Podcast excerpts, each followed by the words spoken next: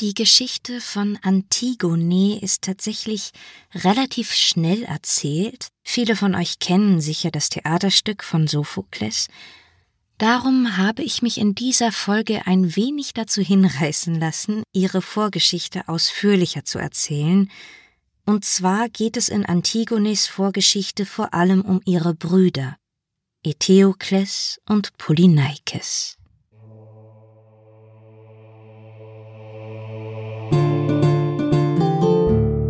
Das Chaos und seine Kinder. Griechische Mythen nacherzählt von Sophia Fabian.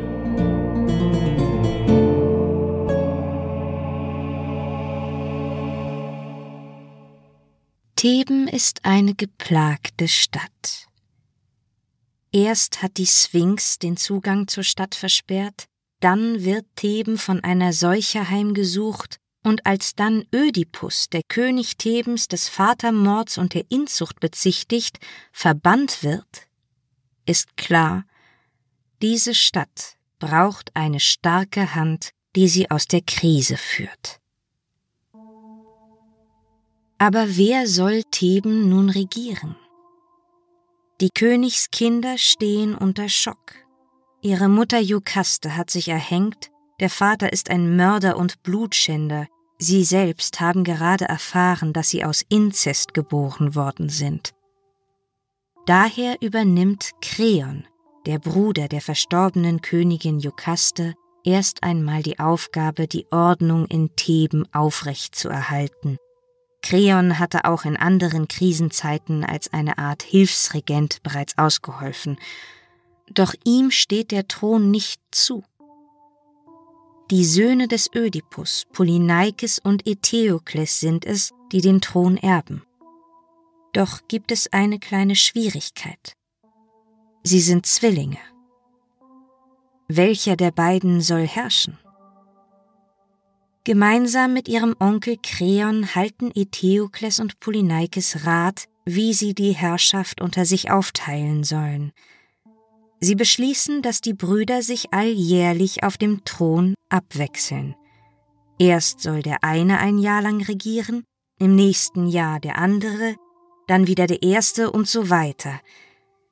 Eteokles darf als erstes. So vergeht das erste Jahr, Eteokles regiert und nun steht eigentlich Polyneikes der Thron zu. Doch Eteokles, gestärkt durch seinen Onkel Kreon, verweigert die Übergabe. Stattdessen verjagt er seinen Zwillingsbruder aus Theben. Polyneikes geht also ins Exil. So kommt er bis nach Argos. In Argos herrscht König Adrastos. Adrastos hat zwei Töchter. Von einem Orakel war ihm einmal folgender Spruch geweissagt worden. Du sollst eine deiner Töchter mit einem Löwen und die andere mit einem Eber verheiraten. Adrastos versteht nicht. Was soll das bedeuten? Bis eines Nachts ein Lärm direkt vor seinem Palast ausbricht. Es ist Polyneikes, der vor dem Palast mit einem Fremden namens Tydeus in einen heftigen Streit geraten ist. Die beiden jungen Männer zücken die Schwerter und gehen aufeinander los. Worüber genau es in dem Streit ging, habe ich leider nicht herausfinden können, aber das ist für den weiteren Verlauf der Geschichte auch nicht sehr wichtig. Bald werden sie sich sehr gut miteinander verstehen. Denn Adrastos kommt aus seinem Palast geeilt und sieht den Kampf und vor allem eines sticht ihm dabei schnell ins Auge. Die Schilde der beiden Männer. Auf den Schilden blitzen ihre Familienwappen, ein Löwe auf dem einen und ein Eber auf dem anderen. Der Orakelspruch. Adrastos gebietet den Männern sofort einzuhalten und ihm, dem König von Argos, zu berichten, wer sie seien und woher sie kämen. Und die beiden erzählen. Der mit dem Löwenwappen ist Polyneikes, Seine Geschichte kennen wir. Schändlich hat sein Bruder Eteokles ihm den thebanischen Thron vorenthalten. Die Inzestgeschichte von seinem Vater Ödipus lässt Polyneikes dabei in seiner Erzählung geflissentlich aus. Und der andere junge Mann stellt sich als Tydeus vor, und Tydeus hat eine ähnliche Geschichte. Er ist auch im Exil. Er sei aus seiner Heimat Kalydon vertrieben worden, weil er dort bei einer Jagd versehentlich einen Verwandten getötet habe. Auch Tydeus erzählt lieber nicht, dass es über ihn ebenfalls das Gerücht gibt, er sei aus Inzest geboren. Sein Vater Euneos soll dessen eigene Tochter Gorge geschwängert haben. Und diese beiden vertriebenen Helden, Polyneikes und Tydeus, sind es also, die sich vor den Toren des Palastes streiten, einer mit einem Löwen auf dem Schild, der andere mit einem Eber. Adrastos beugt sich dem Orakelspruch. Er verheiratet seine Tochter Argia mit Polyneikes und seine jüngere, Deipyle, mit Tydeus. Und Adrastos verspricht seinen Schwiegersöhnen, dass er ihnen wieder zur Herrschaft in ihrer Heimat verhelfen wird. Sie wollen als erstes für Polyneikes den thebanischen Thron zurückerobern. Aber Adrastos Heer ist zu klein, um es mit dem großen Theben aufzunehmen. Sie brauchen Unterstützung. Glücklicherweise hat König Adrastos eine Familie voller kriegserfahrener Männer. Seine Brüder Hippomedon und Perhinopaios helfen gerne und auch sein Neffe Kapaneus. Nur einen kann Adrastos nicht überzeugen. Amphiaraos, den Mann seiner Schwester Eriphyle. An ihm beißt Adrastos sich die Zähne aus.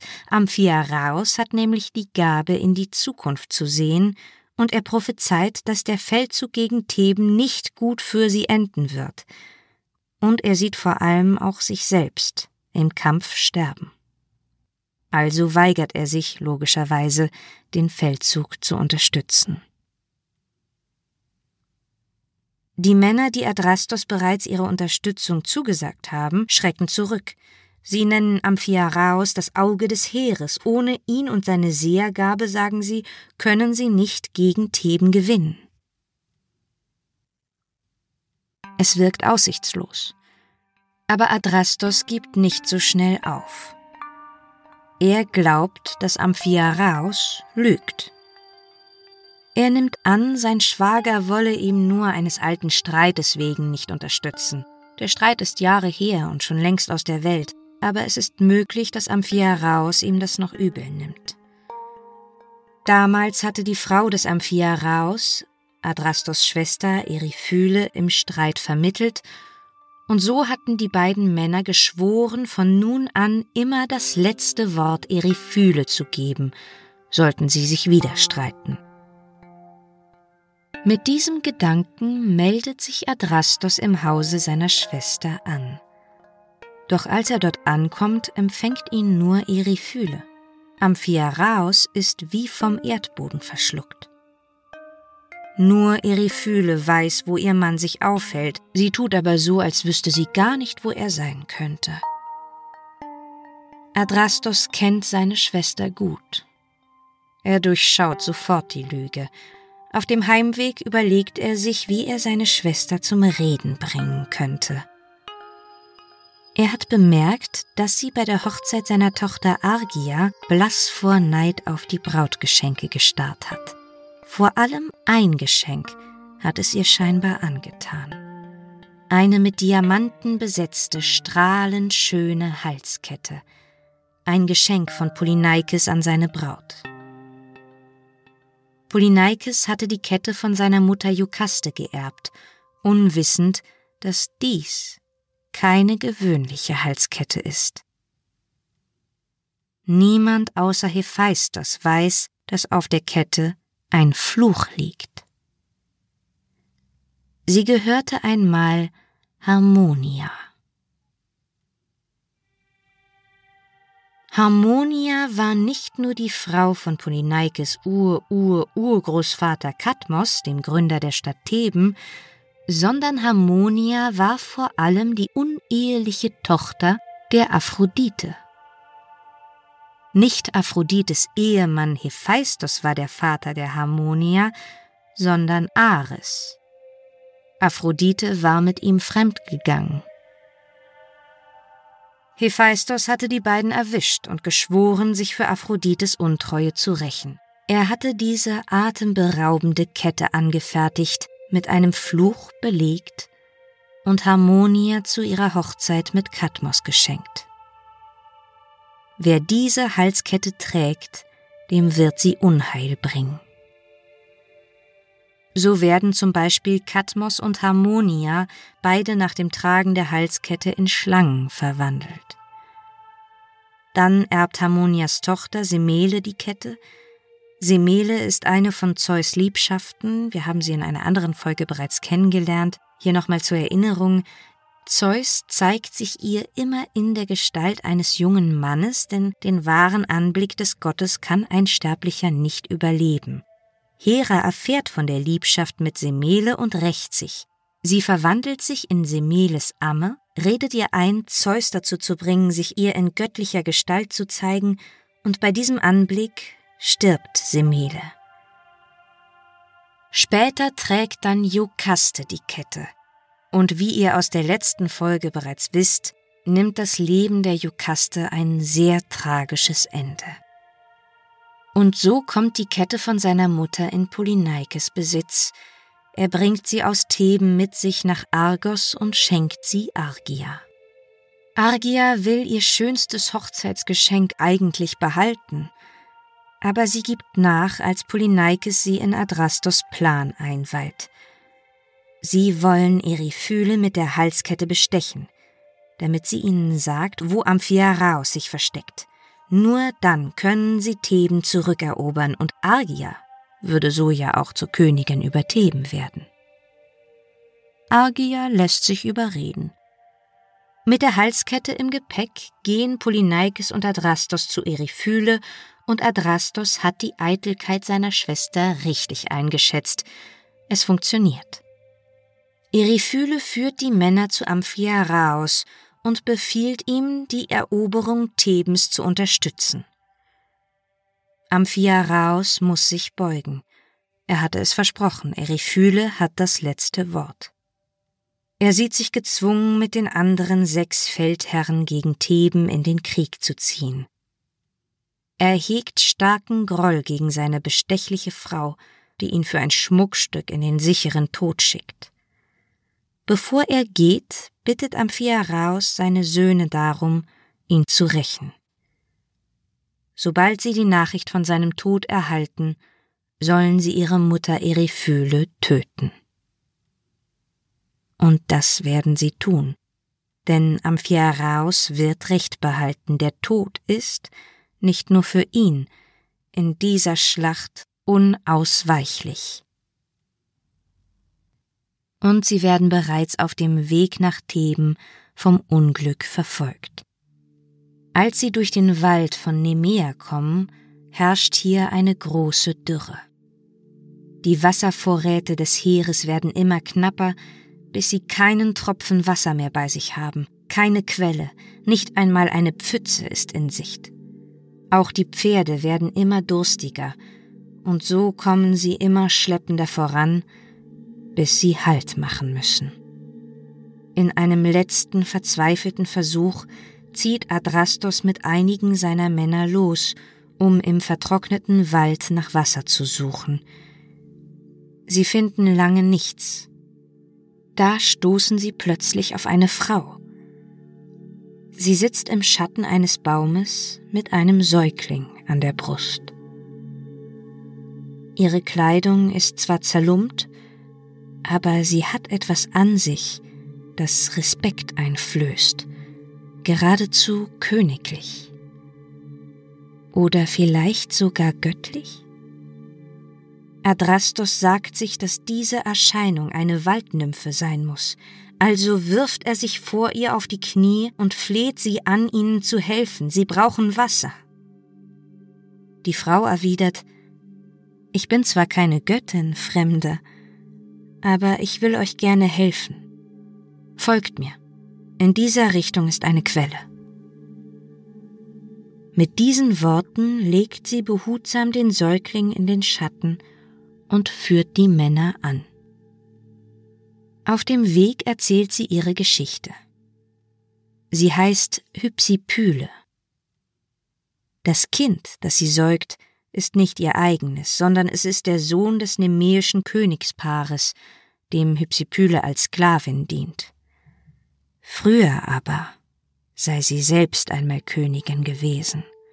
Nicht hier, sondern auf einer Insel namens Lemnos. Das lemnische Volk hatte Aphrodites Denkmäler vernachlässigt. Die Königin der Liebe bestrafte Lemnos, indem sie alle Frauen fürchterlichen Mundgeruch verschaffte. Die Männer wandten sich bald von ihren Frauen ab und suchten ihre körperliche Befriedigung lieber bei Sklavinnen. Das wiederum machte die lemnischen Frauen so wütend, dass sie beschlossen, alle Männer der Insel zu töten. In einer einzigen Nacht wurde ein riesiges Massaker veranstaltet, und von da an lebten nur noch Frauen auf Lemnos. Ihre Königin war Hypsipyle. Doch hatte Hypsipyle einen Fehler begangen.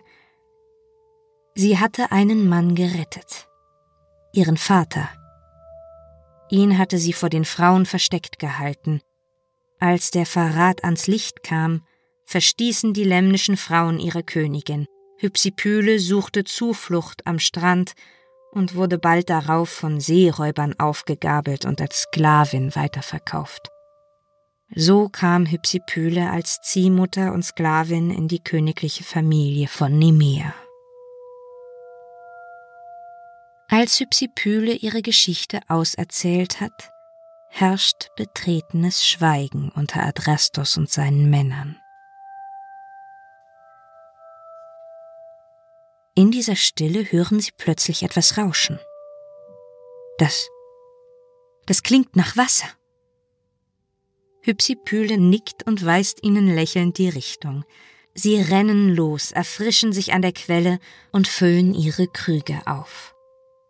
Dann bringt Hypsipyle sie wieder zurück, dorthin, wo sie den Säugling in den Schatten gelegt hat. Aber als sie ankommen, ist er weg. Erschrocken suchen alle mit Hypsipyle nach dem Kind. Sie finden den Jungen tot. Nur wenige Meter von ihm entfernt liegt eine Schlange im Gras. Er muss gebissen worden sein. Voller Mitleid bereiten die Krieger aus Argos dem Kind ein großes Trauerfest. Erst dann ziehen sie weiter. Als sie sich Theben nähern, schlagen sie erst einmal ein Lager auf und es gibt einen Versuch, den Thron friedlich zu erlangen. Tydeus wird losgeschickt, um im Namen von Polyneikes mit Eteokles zu verhandeln, aber so weit kommt er gar nicht. Eteokles hatte von dem Kriegsgescharre gehört und fünfzig seiner Männer auf Tydeus losgelassen. Er kann sich zurück ins Lager der Männer aus Argos retten, aber nun heißt es wirklich Krieg. Sie beschließen, je einen der sieben Feldherren mit seinem Heer vor je eines der sieben Tore von Theben zu stellen und die Stadt so zu belagern. Eteokles stellt von der anderen Seite aus jedem der sieben Anführer einen seiner Männer entgegen. Ich erspare euch eine nutzlose Aufreihung aller Namen, die müsst ihr eh nicht kennen. Wichtig zu wissen ist, dass fast alle Angreifer sterben. Und jetzt mache ich trotzdem eine nutzlose kleine Aufreihung, und zwar die, wie sie gestorben sind. Zwei der Angreifer sterben im Kampf, einer versucht über die Stadtmauer zu klettern und wird dabei von einem Blitz getroffen, einer wird mit einem Stein erschlagen und einer wird von der Erde verschluckt. Nur ein einziger Angreifer überlebt, und zwar Adrastos. Adrastos flieht auf seinem Pferd und rettet sich bis nach Argos. Jahre später wird er die Söhne aller Verstorbenen zu einem zweiten Krieg gegen Theben aufpeitschen. Aber zurück zum Schauplatz. Denn wenn ihr mitgezählt habt, wisst ihr, dass bei meiner Aufzählung jemand fehlt. Die Söhne des Ödipus. Eteokles und Polyneikes stehen sich für den Kampf gegenüber. Es ist schwierig, sich auszumalen, was die Brüder einander sagen, bevor sie die Schwerter zücken. Vielleicht sagen sie auch gar nichts. Eteokles und Polyneikes gehen aufeinander los. Die Schwerter klirren, bis einer der beiden tödlich verletzt wird und zusammenbricht. Ist es Eteokles? Oder Polyneikes? Der andere triumphiert. Da steht der Verletzte auf, hebt mit letzter Kraft sein Schwert und ersticht den anderen. Beide sinken zu Boden. Beide sind tot. Und das leitet jetzt erst den Beginn der bekannten Geschichte von Antigone ein. Antigone ist eine junge Frau, die für ihre Überzeugungen gerade steht. Sie hat sich nicht unterkriegen lassen und im starken Gegensatz zu ihrer braven, aber ängstlichen kleinen Schwester Ismene und ihren Brüdern Eteokles und Polyneikes, die gleich die Macht unter sich aufgeteilt haben, war es Antigone gewesen, die ihren Vater lange Zeit im Exil begleitet, ihn gestützt und geführt hat. Antigones starker innerer Kompass hatte erkannt, dass Ödipus selbst nicht an seinem Schicksal schuld war. Als Antigone von der Belagerung Thebens hört, kommt sie sofort zurück und versucht den Streit zwischen den Brüdern zu schlichten. Vergeblich. Eteokles und Polyneikes bringen sich gegenseitig um. Kreon, ihr Onkel, übernimmt nun fest die Herrschaft über Theben. Er hat auf Eteokles Seite die Stadt verteidigt und beschließt, dass Eteokles als Held ein großes Trauerfest bekommen soll. Für Polyneikes dagegen befiehlt Kreon, dass er wie ein Tier vor den Toren Thebens verrotten soll – Polyneikes hat sich gegen Theben gewandt und verdiene kein Seelenheil. Wer es wage, den Körper des Verräters mit Erde zu bedecken, würde mit dem Tod bestraft werden. Antigone kann das nicht hinnehmen. Kreon nimmt sich als sterblicher Herrscher ein göttliches Recht heraus. Die Seele eines Menschen gehört den Göttern. Die Sterblichen haben darüber nicht zu entscheiden. Wer tot ist, den muss man gebührend dem Hades übergeben, mit allem Zeremoniell. Ismene, Antigonis Schwester, versucht sie zu beschwichtigen, sagt, sie als Frauen müssten sich eben unterordnen, ihr Schicksal akzeptieren. Ismene hat Angst um ihre Schwester, weist noch einmal auf die Todesstrafe hin. Aber Antigone ist entrüstet. Davon, dass ihre Schwester ihr nicht helfen will, Polyneikes nicht begraben will, obwohl sie weiß, es eingesteht, dass es das Richtige wäre. Allein geht Antigone in der Nacht los, um ihrem Bruder einen würdevollen Übergang ins Reich der Toten zu ermöglichen. Sie geht, und findet Polyneikes zwischen anderen Leichen verwiesen. Sie verscheucht die Aasgeier und streunenden Hunde, die sich über die toten Körper hermachen, singt ein Trauerlied und beginnt die Zeremonie, die ihrem Bruder und dem Hades gebührt. Doch plötzlich wird sie unterbrochen. Kreons Männer haben sie beobachtet ohne sie anzufassen, ehrfürchtig, geleiten die Männer Antigone bis zu Kreon. Antigone geht freiwillig, erhobenen Hauptes mit. Als Kreon sie zur Rede stellt, gesteht sie alles. Mehr noch, sie zeigt sich stolz und unerschütterlich in ihrer moralischen Integrität, weist Kreon offen zurecht. Sie weiß, dass sie zum Tode verurteilt wird. Es ist ihr Recht. Kreon ist entrüstet. Er hat kein Verständnis und lässt Antigone zunächst einmal wegsperren. Viele versuchen Kreon von der Todesstrafe für Antigone abzubringen. Erst Ismene, Antigones Schwester, dann Hämon, Kreons Sohn.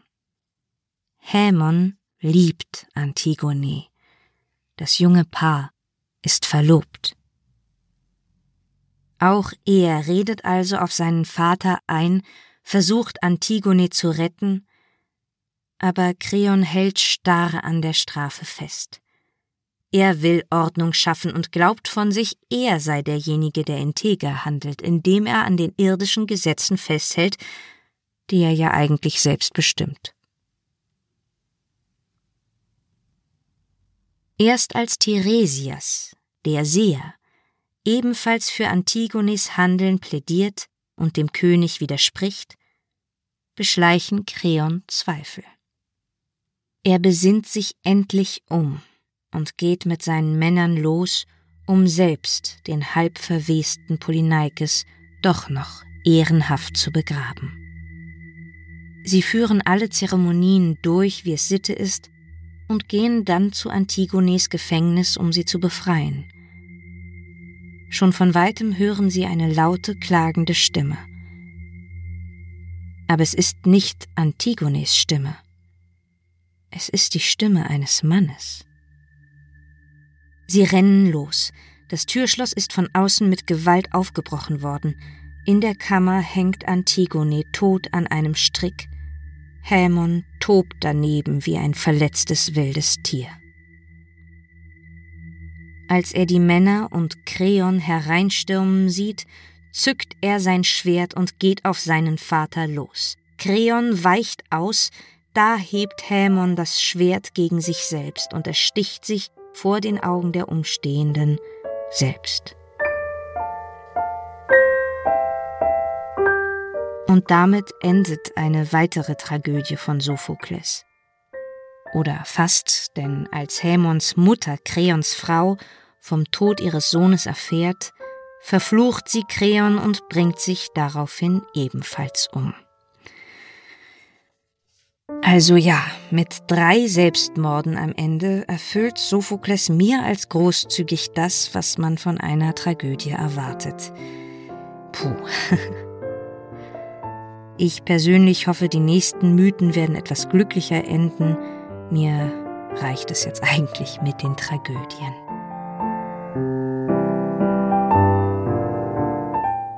In dieser Folge bedanke ich mich ganz herzlich bei Maike für die finanzielle Unterstützung. Wenn ihr das Chaos und seine Kinder unterstützen wollt, findet ihr den passenden Link in der Folgenbeschreibung. Ich freue mich auch sehr, wenn ihr den Podcast einem oder zwei Freunden weiterempfehlt. Ihr seid bewiesenermaßen meine beste Werbung. Mein Name ist Sophia. Hiermit bedanke ich mich für eure Aufmerksamkeit mögen die Götter mit euch sein.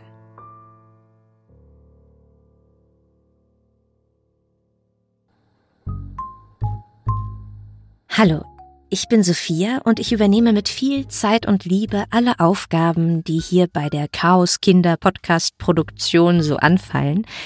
Ich mache Recherche, Redaktion, Studiotechnik, Einsprechen, Soundmastering, Webpräsenz und, und, und. Und alle diese Dinge kosten Zeit und Geld. Deshalb habe ich einen Steady-Account eingerichtet. Dort können alle, die gerne diesen Podcast hören, zum Lernen, zum Abschalten, zum Einschlafen, wofür auch immer, monatlich dazu beitragen, dass das Chaos stetig wächst und gedeiht. Den Link dazu findest du in der Folgenbeschreibung. Und jetzt viel Spaß bei der nächsten Folge.